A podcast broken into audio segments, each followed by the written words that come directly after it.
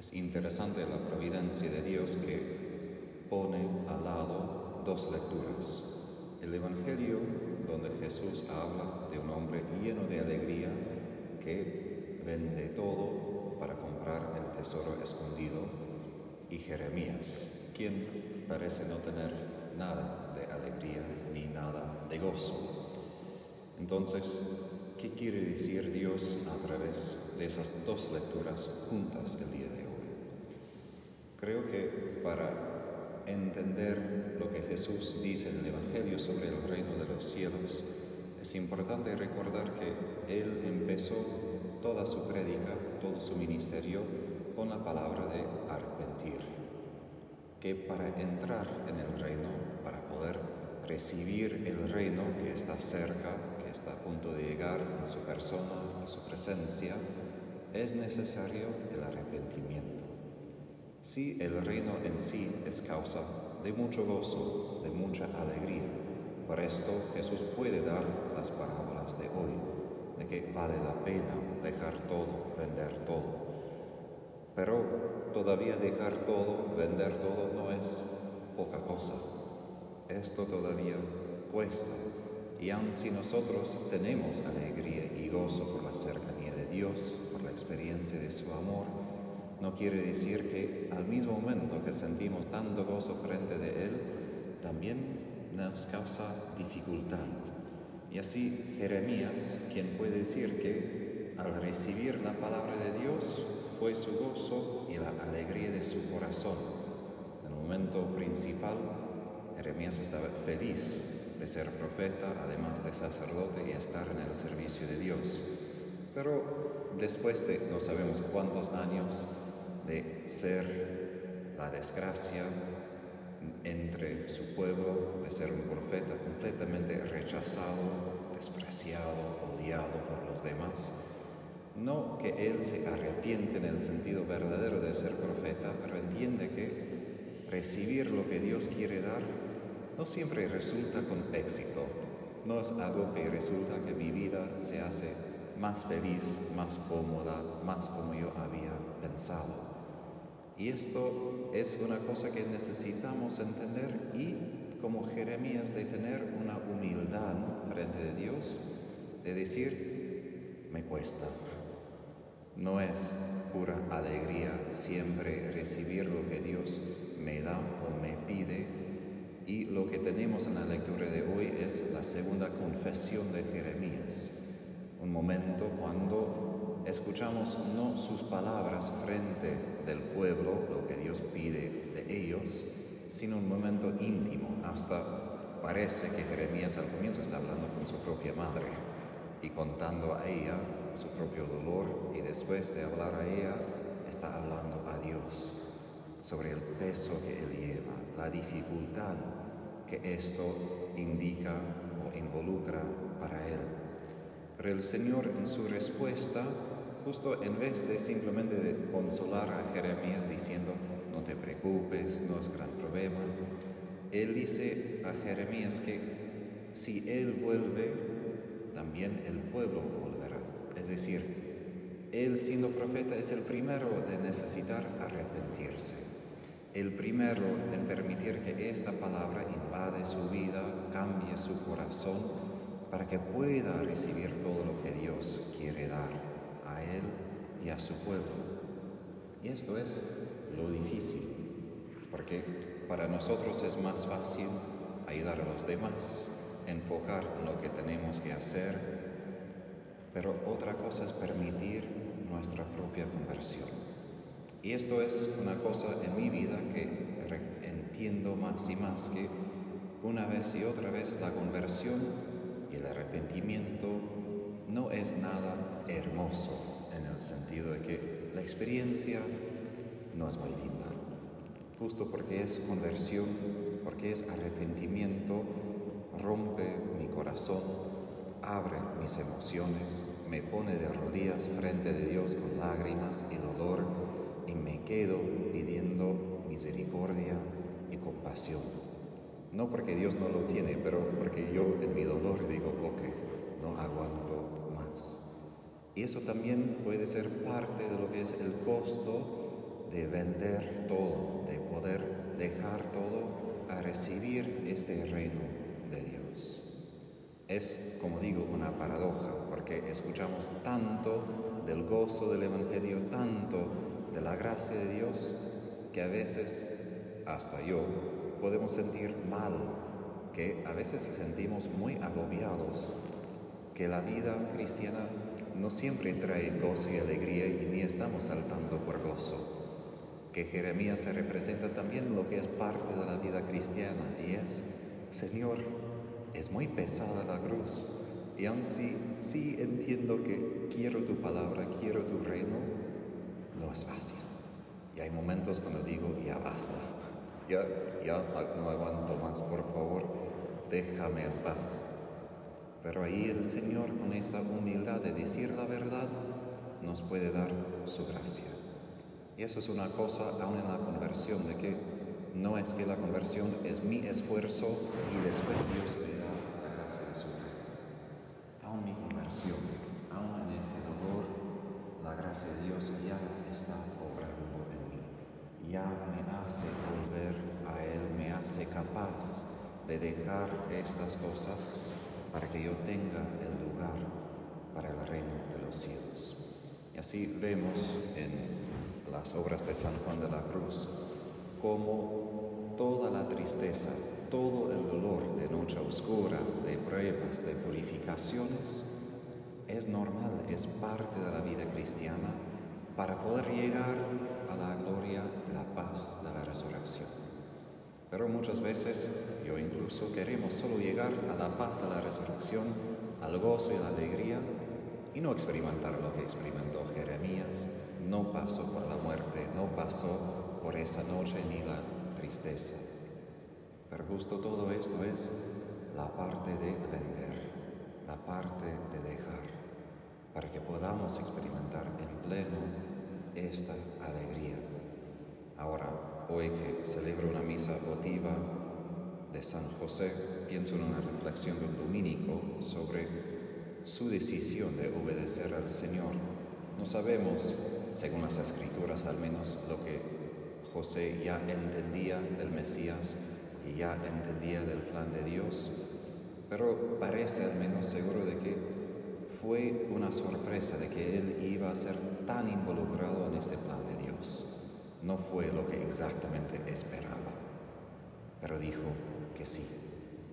En su dificultad, en el momento de prueba, él pudo entregar lo que había quizás pensado, imaginado, y dejó esto al lado para recibir lo que Dios le quería dar, que según algunos autores fue mucho más allá de lo que había pensado e imaginado, mucho más grande de lo que pensaba que merecía de que el Mesías iba a estar en sus brazos, que él tenía que cuidar al Mesías en su casa. Y esto justo es muchas veces nuestra dificultad. No que Dios nos da menos, sino que nos da tanto y casi no lo podemos creer. Y por esto necesitamos proveer el espacio de la escucha de su palabra y la obediencia para recibir todo lo que encontramos en Jesús, toda la riqueza de su gracia y de su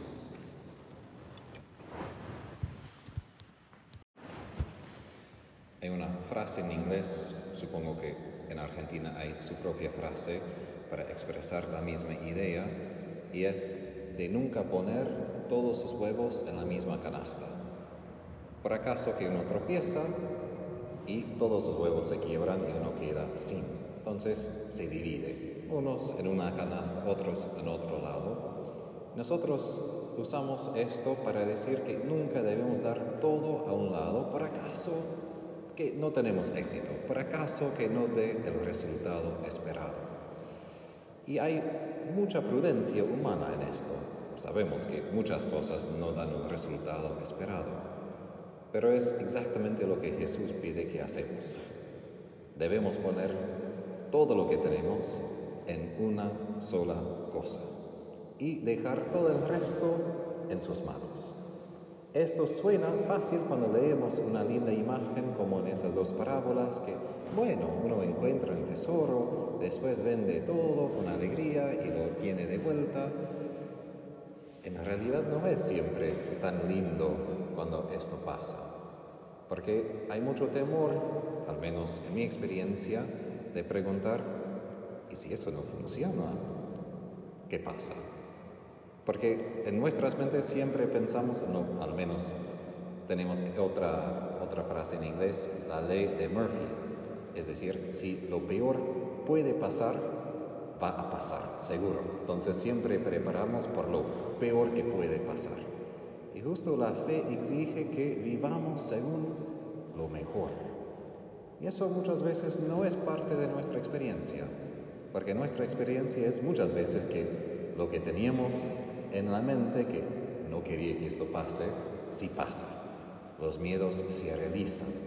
Pero aquí Jesús pide que vivamos según otra imagen, otra realidad, de que con Él las cosas sí van a funcionar, que sí podemos con alegría dejar todo, poner todo el apuesto en Él y vamos a encontrar alegría y paz.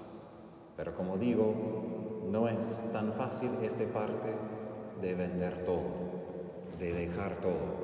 Ahora, por ciertas personas, digo como religiosos, que hacemos esto de manera quizás más concreta, es poco más obvio, pero por todos nosotros necesitamos en el corazón tener un desapego a las cosas del mundo, a nuestra propia voluntad, nuestros miedos, para poder tener un apego total hacia Jesús, de reconocer a Él como el tesoro que vale la pena, que es el único que busco en mi vida.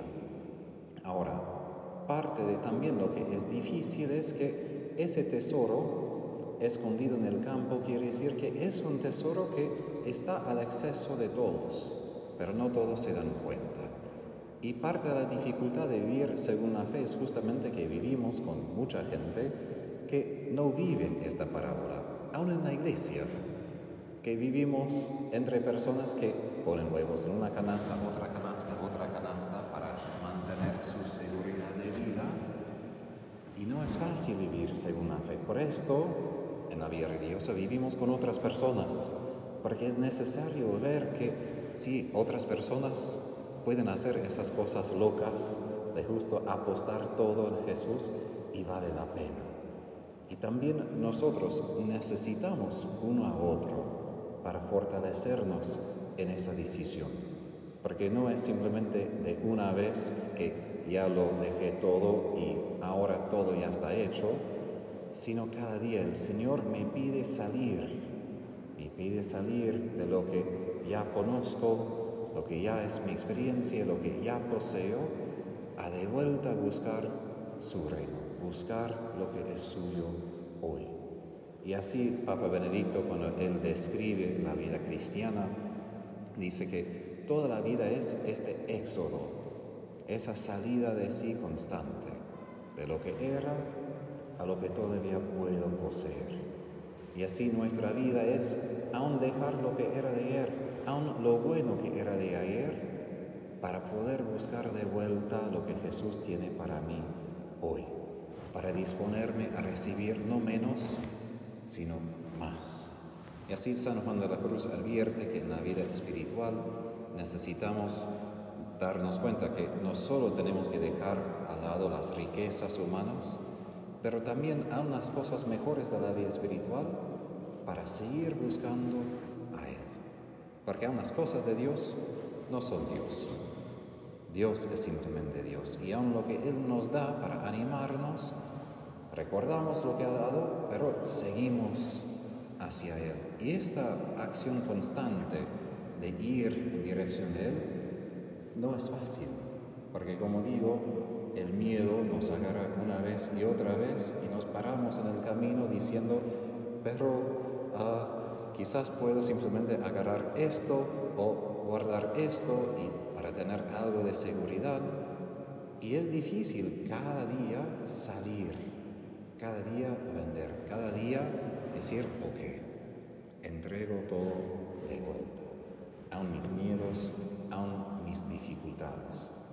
Creo que San José también nos puede ayudar en esto, porque si imagino, según una meditación de un dominico, sobre el momento de su anunciación de encontrar a la Virgen ya embarazada y no tanto entender qué hacer en esa situación que, bueno, una vez en toda la historia de la humanidad pasa que una mujer está embarazada sin varón. Y él comenta que podemos imaginar que José, como humano, también tenía todos sus sueños, todo lo que era normal para alguien. Y en ese momento chocó con lo que Dios pidió de él. Y ahí él tuvo que decidir, voy a aceptar que Dios intervenga en mi vida y cambie todo, o voy a decir, no, yo quiero lo que yo quiero, quiero lo que era el tesoro que yo tenía en mi mente.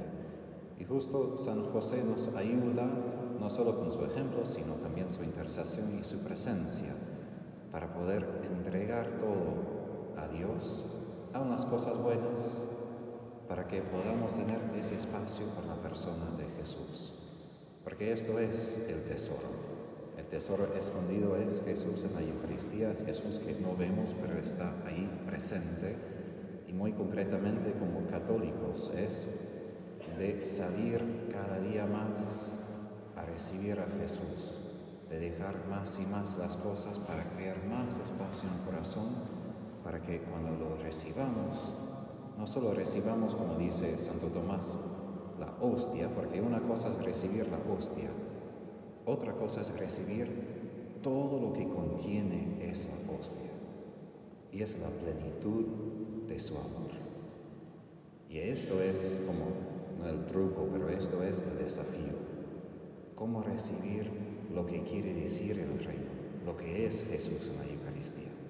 Porque podemos recibirlo y no recibir tanto, pero si de verdad podemos entregar lo que tenemos y somos a Él, entonces recibimos a Él en su plenitud y ahí encontramos la alegría y la paz de su reino.